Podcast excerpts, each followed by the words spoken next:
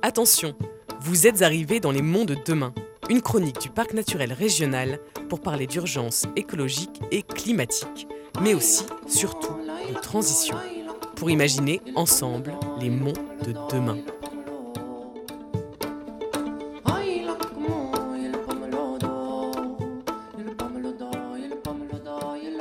Dans le cadre des rencontres Les Monts de demain, co-organisées par le Parc naturel régional des Monts d'Ardèche, le 2 décembre dernier, le théâtre de Privas accueillait le spectacle immersif Le Retour de Moby Dick, un récit en musique de l'océanographe François Sarano, basé sur son ouvrage éponyme, ou ce que les cachalots nous enseignent sur les océans et les hommes.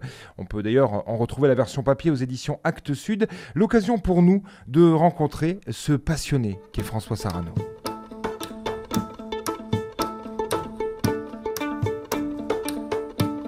François Sarano, bonjour.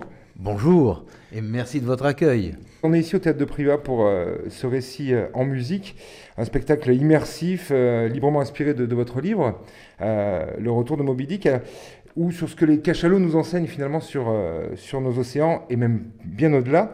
Est-ce qu'il y a, François Sarano, encore trop de capitaines à cab dans nos océans?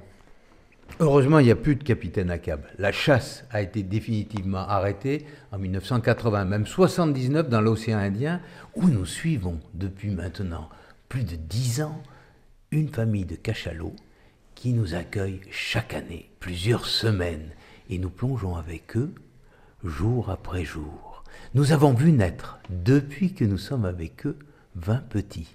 Et nous les avons vus grandir. Pas simplement grossir, mais petit à petit exprimer leur propre personnalité. Nous avons vu naître des affinités particulières, ce qui montre que les cachalots ont des personnalités propres, des singularités. Si s'il y a des affinités entre un cachalot et un autre, c'est bien que ils se choisissent. Et c'est vrai, ces personnalités sont parfois extraordinaires. Il y en a un, Elliot, le plus explorateur, le Marco Polo des cachalots, qui est très curieux et qui visiblement m'aime bien, car régulièrement, il vient me voir. Et un jour, au-delà de cette curiosité naturelle que beaucoup d'animaux ont, il a insisté et il a voulu m'apprivoiser. Oh, vous dites, il fait de l'anthropomorphisme. Non, pas du tout il est venu de lui-même. C'est un animal sauvage. Et avec un animal sauvage, on ne triche pas, on ne peut rien raconter, on ne peut pas lui dire je te donne si tu fais ça, on peut pas. Il n'y a pas de négociation possible. Il n'y a pas de négociation. Il est venu de son propre chef, du fond de l'océan, et pendant un peu plus de dix minutes, il est resté en adoptant toutes les positions pour m'indiquer qu'il voulait des caresses. On les étudie depuis dix ans. On sait que quand les cachalots se mettent sur le dos, offrent leur ventre à leurs congénères, c'est un appel à la caresse. En général, ils se retrouvent et ils se caressent. Et quand en plus, ils utilisent des expressions sonores particulières comme celle-ci, et que l'autre répond, alors ils se rejoignent et ils se caressent. Eh bien, Elliot le cachalot, non seulement m'a offert son ventre, non seulement il s'est mis à la hauteur de mon infirmité de nageur, nageant tout doucement, reculant même, m'évitant juste ce qu'il faut pour pouvoir m'enrouler, m'enrober dans des carabrioles incroyables, mais il a utilisé ses expressions sonores.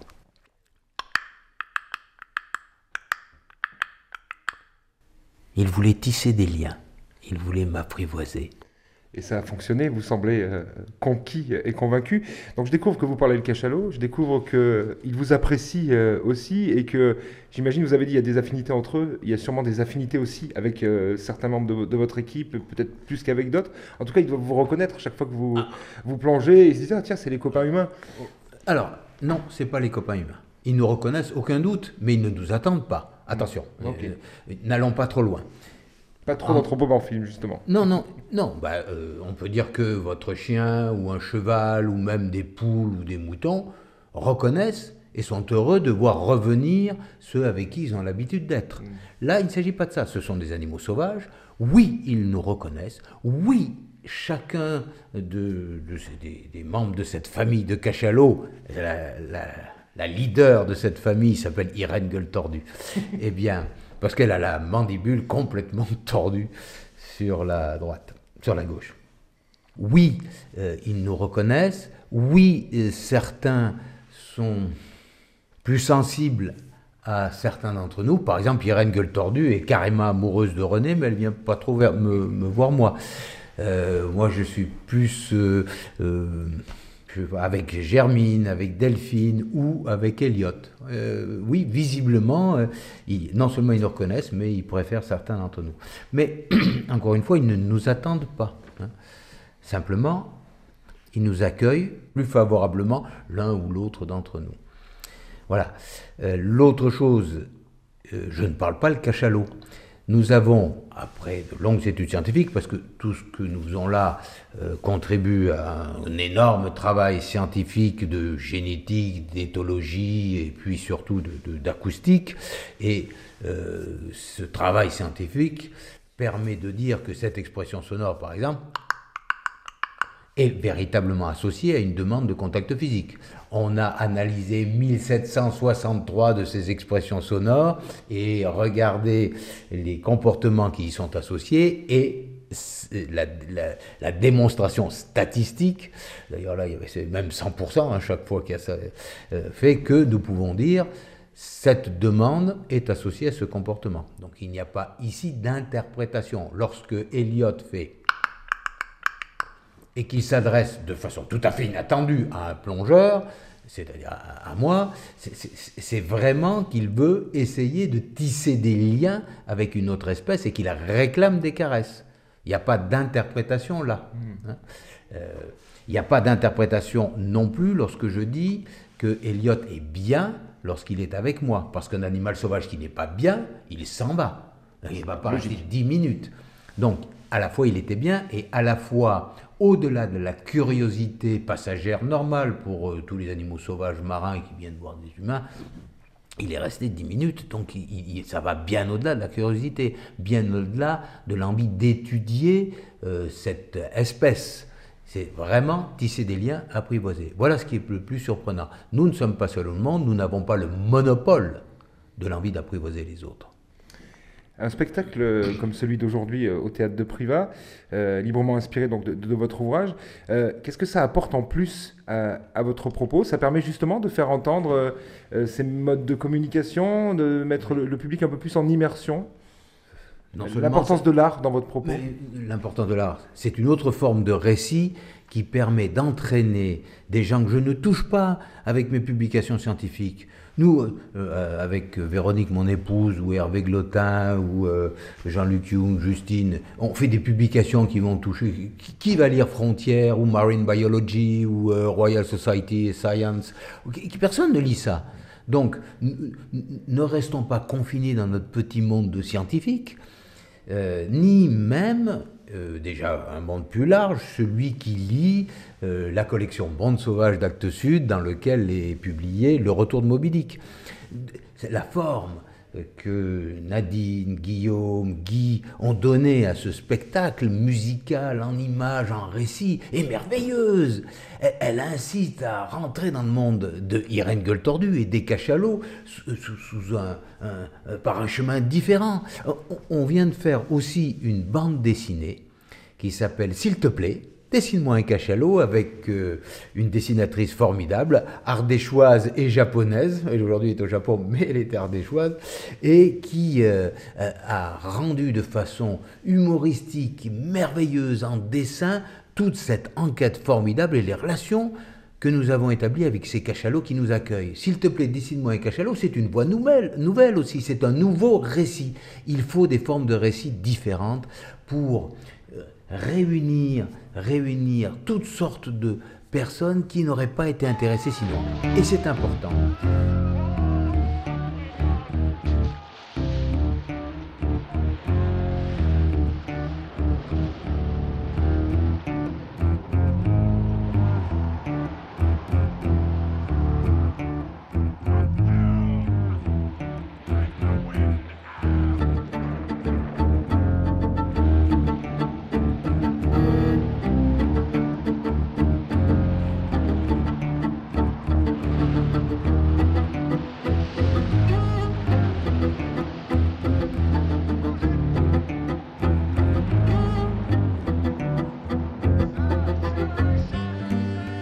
Cette terreur que les chasseurs dépassent quand ils vont affronter le cachalot à bord de canots mus à la rame. Souquet matelot, pendant qu'à l'avant le harponneur plante sa lance dans le flanc de l'animal. Les marins chantent. Soyez fermes les gars, et toujours haut les cœurs, quand le fier harponneur attaque la baleine.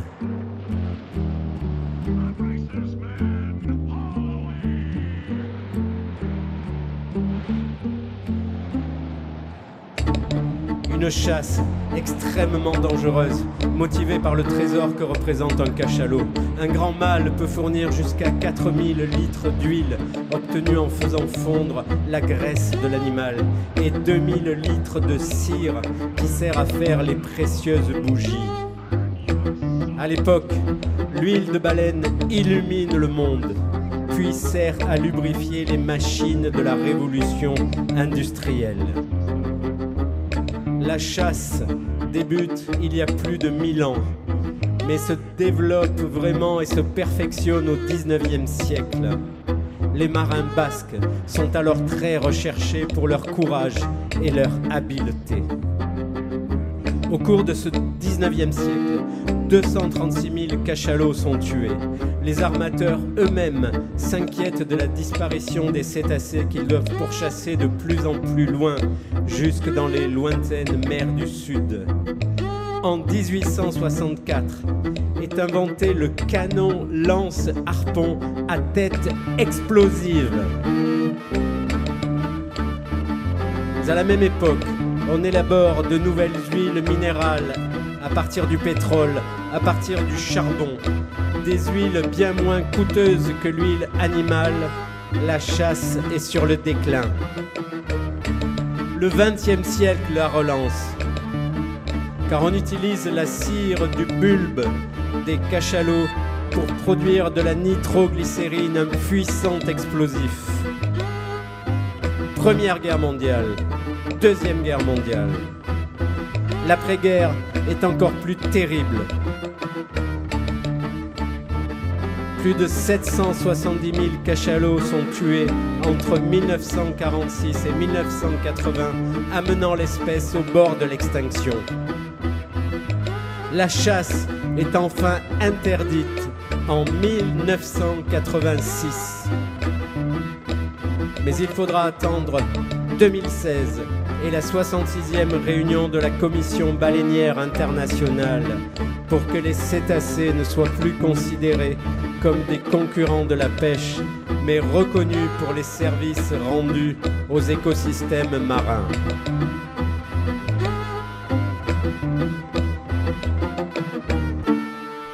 Vous êtes à l'écoute euh, des Mondes de demain et d'une émission euh, spéciale consacrée à cette rencontre avec l'océanographe François Sarano. C'était au théâtre de Privas le 2 décembre dernier. On vient d'entendre un premier extrait du spectacle Le Retour de Moby Dick qui était donné au théâtre de Privas ce jour-là. Un spectacle basé sur l'ouvrage éponyme de François Sarano, disponible aux éditions Actes Sud. On continue euh, de se plonger dans les propos de cet océanographe humaniste rencontré donc ce jour-là.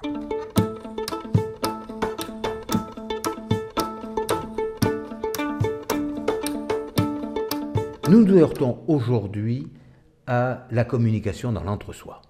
Dans notre action, par exemple notre association Longitude 180, qui veut essayer de préserver l'environnement marin, eh bien nous, nous essayons d'aller vers les gens avec des récits qui sont différents. Parce que le récit de la raison, les chiffres, ont fait faillite. Depuis 40 ans, euh, et depuis Rio, moi j'ai participé à Rio de Janeiro, la conférence de Rio, la première sur le développement et l'environnement, qui devait nous amener vers un 21e siècle durable et équitable. Qui devait tout changer Qui devait tout changer. J'y ai cru, hein. je, je, vous garantis, j'y ai cru. 125 chefs d'État qui signent l'agenda 21. Enfin, je veux dire, on est vraiment dans quelque chose qui était nouveau. On rentrait dans un siècle de conscience, on rentrait dans un siècle de, de, de, de changement, d'équité, et encore une fois de prise en compte des autres vivants. Et depuis, année après année, jusqu'à la mascarade de la COP 28 aujourd'hui, 28, 38, 138 288, je ne sais plus. Le numéro finalement a un peu d'importance Non, parce que c'est la routine, et la routine de la tromperie. De s'acheter une conscience pour Mais les dirigeants non, non, on n'a même pas même pas, même pas une conscience. Ils s'achètent pas une conscience. Euh, Personne n'est dupe, Hmm. mais ils en fument tout le monde. C'est terrifiant. Donc, les chiffres des scientifiques sérieux, nos chiffres, n'ont pas parlé à la raison des hommes. Visiblement, il faut que nous inventions une autre forme de narration pour, si ce n'est convaincre nos dirigeants ou les grands pétroliers, convaincre la société civile qu'il est urgent de désobéir parfois euh, aux injustices légales euh, ou à toutes sortes de, de- de- On a du mal parfois à exprimer la rage de la tromperie et de l'injustice. Oui, cette hypocrisie finalement Oui, cette euh, hypocrisie latente. qui veut. Je, je prends un exemple. Nos voisins traversent la Méditerranée pour venir crier justice chez nous. Ils se noient.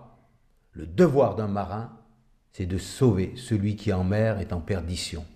C'est un devoir à la fois légal et humain, c'est notre dignité. Le bateau de SOS Méditerranée, l'océan Viking, a été aujourd'hui condamné à une amende et à 28 jours de port pour avoir sauvé 38 personnes en mer parce qu'on ne leur avait pas donné l'autorisation. La justice de l'indignité. Voilà. Donc parfois, il faut se rebeller. Et donc, si ces chiffres euh, qui auraient dû nous convaincre n'ont pas convaincu, il faut bien inventer de nouveaux récits. Et le spectacle de Guy, de Nadine, de Guillaume, le retour de Moby Dick, qui est bouleversant, pétillant de musique et d'invention et d'images, et peut amener les gens à se dire Waouh, il y a des autres à côté de nous qui sont formidables. Alors, ça contribue à cet élan qui, devrait nous amener tous à avoir de la considération pour chacun, pour chaque créature vivante. Je, je- je- je crois vraiment à ces nouvelles formes de récits. C'est pour ça d'ailleurs qu'encore une fois, avec Pomme Bernos, on a fait cette BD, s'il te plaît, décide-moi un cachalot. Voilà. Pour multiplier finalement les médias, pour multiplier les gens qui peuvent être touchés à tout âge. Oui, oui, et c'est important. Pourquoi c'est important? Parce que, Parce que c'est nos enfants qui sont là. Moi, j'ai une petite fille qui s'appelle Ayaté. Je veux pas avoir à lui dire, tu sais, moi j'ai nagé avec des cachalots ou des grands requins, il y en a plus. tu pourras Bien. plus le faire. Tu- C'est pas simplement tu pourras plus le faire, ils ne seront plus à tes côtés. Et pire, je n'ai rien fait. Je savais ce qui se passait, mais je n'ai rien fait. Je veux pas avoir à dire ça. Donc, je m'engage avec euh, mon épouse Véronique, on s'engage avec l'association Longitude 180, on s'engage au mieux de ce que nous pouvons faire pour aller vers un monde plus paisible. Tout est lié. Parfois on me dit, mais tu fais de la politique. Oui, je fais de la politique. Si dire, il faut aller à la rencontre des autres, de ceux qui sont différents, comme je vais à la rencontre du grand requin blanc, euh, il faut aller s'ouvrir. Si ça c'est de la politique, oui, je fais de la politique. Euh, Vraiment, je, je crois que le spectacle ici est aussi politique. Il veut aussi amener chacun à réfléchir sur notre relation aux autres et à tous les autres, à tous les autres, tous les vivants. Simplement dire, réfléchissons, ayons de l'égard, de la considération pour eux. Et à ce moment-là, le monde sera changé. Euh, on sent que ce rôle de conteur vous colle à la peau. c'est pas le rôle de conteur, c'est la force du monde, c'est la force des cachalots, c'est la force des causes. Si, si mes parents m'avaient pu se tourner vers la montagne, je serais peut-être en train de vous parler des, des- des aigles, des bouquetins ou des chamois. Si, si, si mes parents ou mes amis m'avaient conduit à m'engager directement euh, dans une association qui travaillait, je ne sais pas moi, euh, en Afrique de l'Est, ou euh, je vous parle la même chose. C'est c'est tous. C'est le vivant. c'est- nous. C'est le, le- le- c'est nous le vivant. Euh, justement, après ce spectacle, les gens euh, vous sont invités à échanger avec vous. Euh, vous sentez que le, message passe Vous sentez qu'il y a des, questionnements chez le public, il y a- que le message est, est reçu? Alors, souvent, le spectacle nous amène au début à parler cachalot. Et puis, cachalot a parlé singularité. Lorsqu'on découvre que chaque cachalot est singulier, on se dit que si on a découvert que chacun était une personnalité, avait son histoire propre, sa biographie, on l'a découvert parce qu'on avait prêté attention à eux longtemps, on peut se dire que si nous prêtions attention à tous les autres vivants longtemps, on découvrirait que tous sont singuliers. Mais si tous sont singuliers, ils sont irremplaçables. irremplaçable. Alors tout d'un coup, notre relation aux autres et au monde est différente. Parce que je me dis, s'il est irremplaçable et que on est forcé de l'effacer, c'est pour toujours. Donc, il faut y réfléchir à deux fois si on, on, efface un vivant.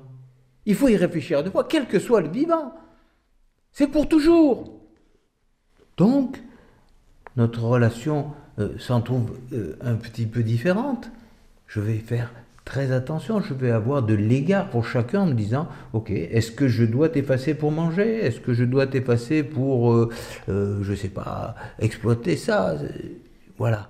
C'est ça qui est important. Et donc, du cachalot à la singularité, eh bien, notre relation aux autres sur cette planète, tout est lié. C'est une évidence. C'est une évidence. depuis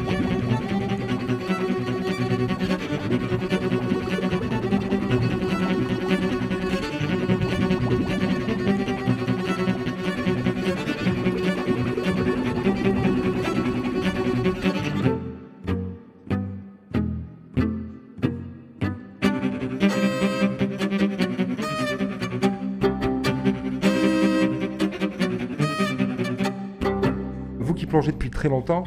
Euh, vous faites partie de ces sentinelles de, nos océans. Vous avez un regard, euh, on, l'a bien compris, pas seulement euh, scientifique, mais aussi empathique, profond et universel.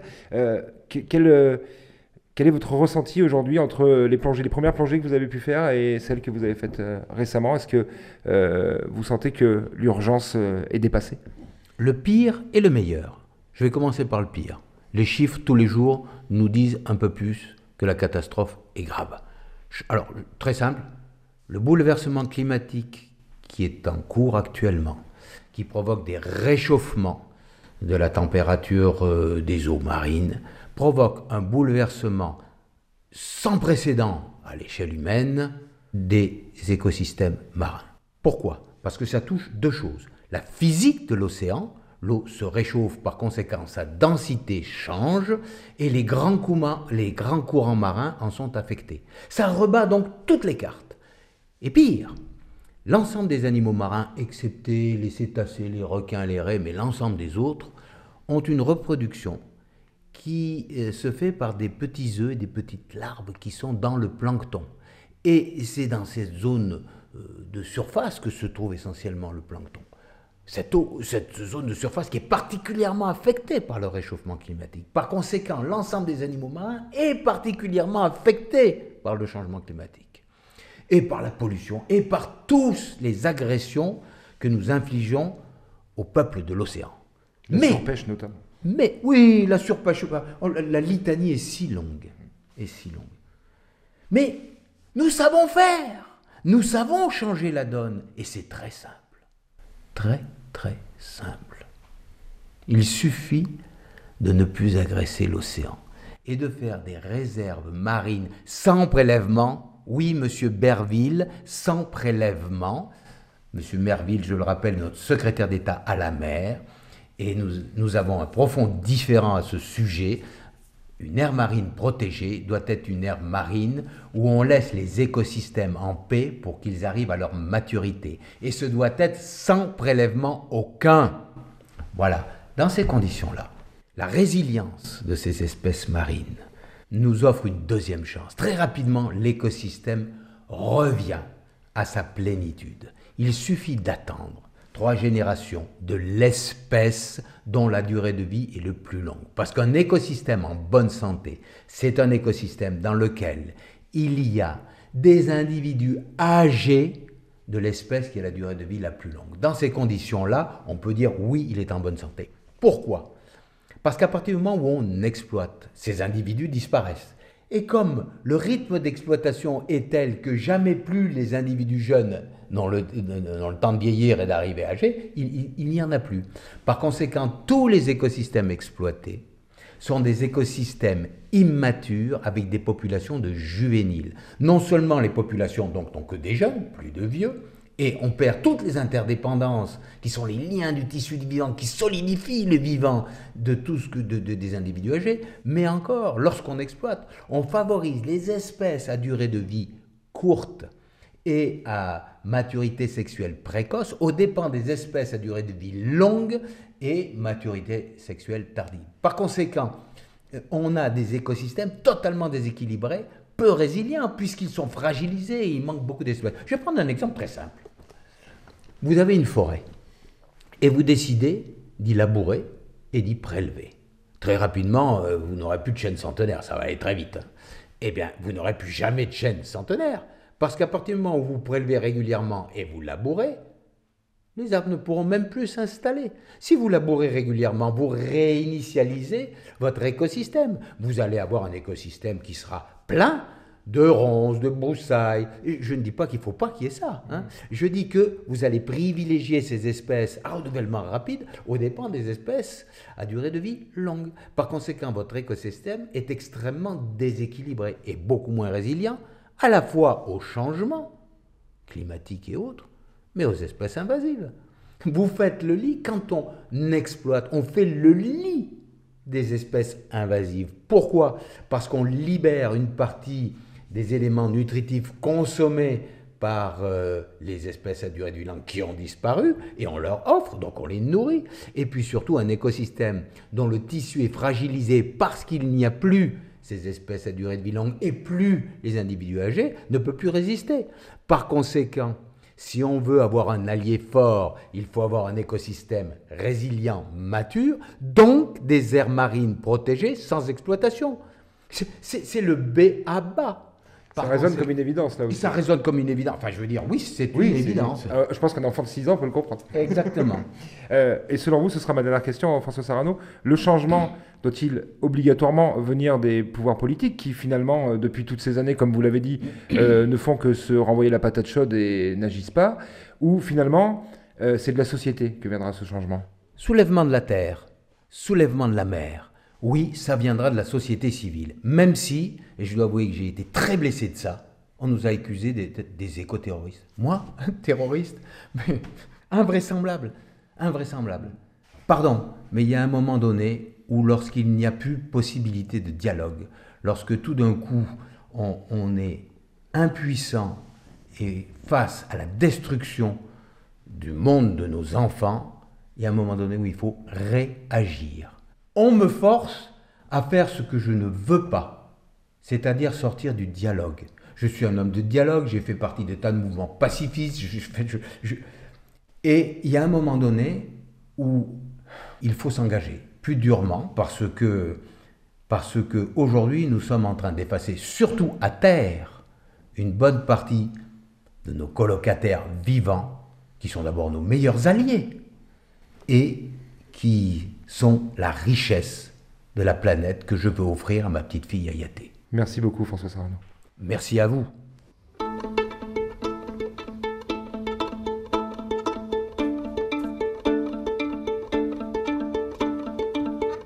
C'était votre chronique Les monts de demain.